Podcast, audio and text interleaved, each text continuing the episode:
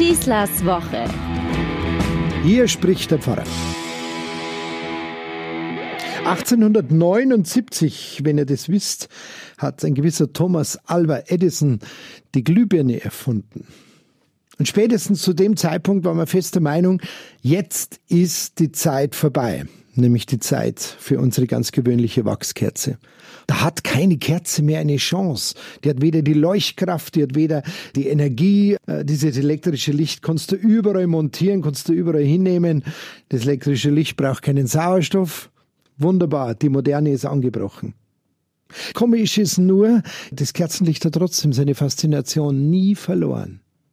Schauen wir einfach mal so in unser Leben rein, wo wir auf Kerzen treffen. Klar, beim berühmten Candlelight Dinner, wo er ihr einen äh, Verlobungsantrag macht.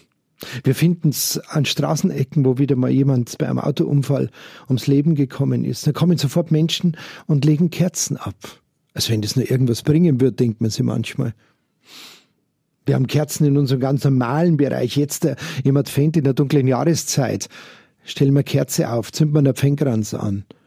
Wir machen es einfach gemütlich, heimelig. Wir haben Kerzen als politisches Zeichen. Das ist passiert in Leipzig bei den Montagsdemonstrationen vor 30 Jahren vor der Wende. Der Polizeichef von Leipzig hat das mal erzählt. Er hat gesagt, sie hatten die Möglichkeit, im Ernstfall den Schießbefehl zu befolgen und auf die Demonstranten zu schießen, falls sie aggressiv auftreten würden. Sagt er, und wir haben mit allem gerechnet. Wir waren gewappnet. Die Gewehre waren am Anschlag. Nur mit einem haben wir nicht gerechnet nämlich mit Kerzen. Weil diese Demonstranten sind nicht mit Waffen gekommen, sondern singend und nach Freiheit rufend mit Kerzen in der Hand. Und so begleiten uns in unserem kultischen Ton in der Kirche Kerzen vom ersten bis zum letzten Moment eines Lebens eines Menschen. Da ist die Taufkerze, die das neue Licht symbolisiert. Da kommt mit diesem Menschen ein neues Licht in dieser Welt. Da ist das Kommunionkind, das voller Anspannung, seine brennende Kommunionkerze in der Angst davor, dass das heiße Wachs ihre Hand berührt, aus der Kirche rausgeht, zum ersten Mal den Leib des Herrn gegessen hat. Da, da strahlt ein neues, junges Licht auf, das eine ganz tolle Begegnung hinter sich hat. Da ist das junge Brautpaar, das sich gerade das Jawort in der Kirche gegeben hat und dabei die Hochzeitskerze angezündet hat. Und diesen wunderbaren Text, den kann man übrigens bei uns in den Pfarrämter beziehen, die Hochzeitskerze spricht, hat sich vorlesen lassen. Ich war dabei, als ihr zueinander Ja gesagt habt. Ich hab's gehört, als ihr einander die Hände gereicht habt. Also, zündet mich immer an, wenn eine dunkle Stunde kommt. Zündet mich an, wenn etwas Schönes sich ankündigt, wenn ein Kind unterwegs ist zündet mich an, wenn ihr, wenn ihr streitet, sagt die Hochzeitskerze. Und, und wenn ihr wieder euch versöhnt habt, dann blast mich aus und sagt einfach Wange an Wange bis zum nächsten Mal. Ist das nicht ein schöner Text? So kann ein, ein Licht, ein Kerzenlicht reden. Unglaublich schön. Der Priester hat eine eigene Primizkerze, die ihn ein Leben lang durch sein Priesterleben begleitet, die zum ersten Mal bei seiner Primiz brennt.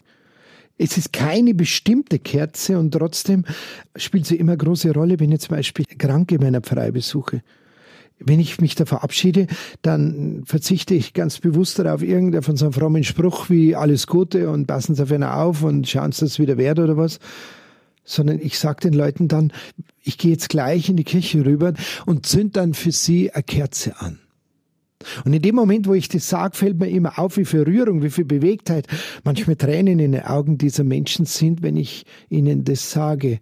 Die sitzen jetzt dann und die verfolgen in Gedanken meinen Weg, wie ich in Kirche gehe, wie ich vor meinem Opferständer stehe und für sie diese Kerze anzünde. Warum ist es für die so wichtig? Ohne dass er sagen muss, höre ich, was er mir sagen will. Ich kann zwar selber nicht mehr in deine Kirche rübergehen. Ich kann keinen Gottesdienst mehr mit euch feiern. Ich kann diese wunderbare Musik nicht mehr äh, hören. Ich kann diesen wunderschönen Christbaum jetzt Weihnachten nicht ziehen. Ich kann diese ganze Stimmung bei euch nicht mehr wahrnehmen und trotzdem bin ich da.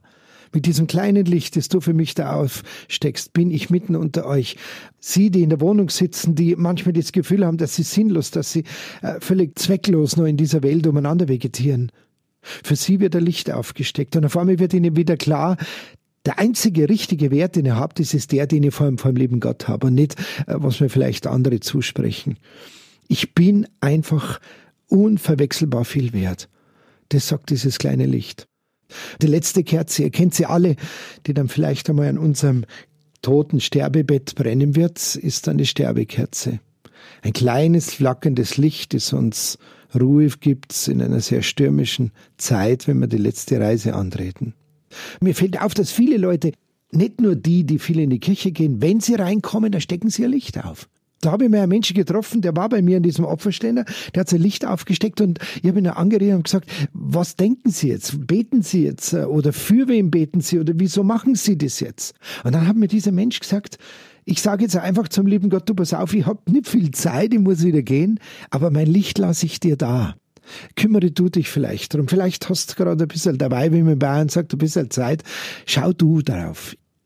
Was für ein Vertrauen steckt da drin, was für eine Sehnsucht steckt da drin in diesen Menschen, die sie mit diesem Zeichen der Kerze, mit dieser Geste weitergeben.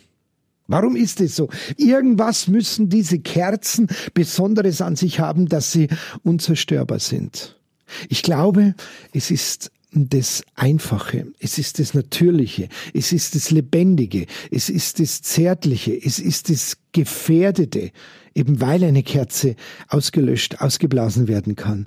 Es ist das Flackernde, es ist das mein Leben reflektierende, es ist das Beruhigende. Es gibt auch die schönste LED-Lampe, kein elektrisches Licht, das mir dieses Gefühl widerspiegeln kann, was doch eigentlich ich selbst bin. Ich selbst soll doch so ein Licht in dieser Welt sein können und soll doch so ein Licht auch für andere Menschen sein. Und deswegen bin ich fest davon überzeugt, es wird nie eine Beleuchtungsquelle geben, die diese Lichtquelle der Kerze ersetzen wird. Nie. Eine gute Woche und vor allem schöne Stunden zusammen mit eurer Kerze und ganz viele, viele gute Gedanken dabei. Das wünscht euch euer Pfarrer Schießler. Schießlers Woche ist ein Podcast vom katholischen Medienhaus St. Michaelsbund, zu hören auch im Münchner Kirchenradio.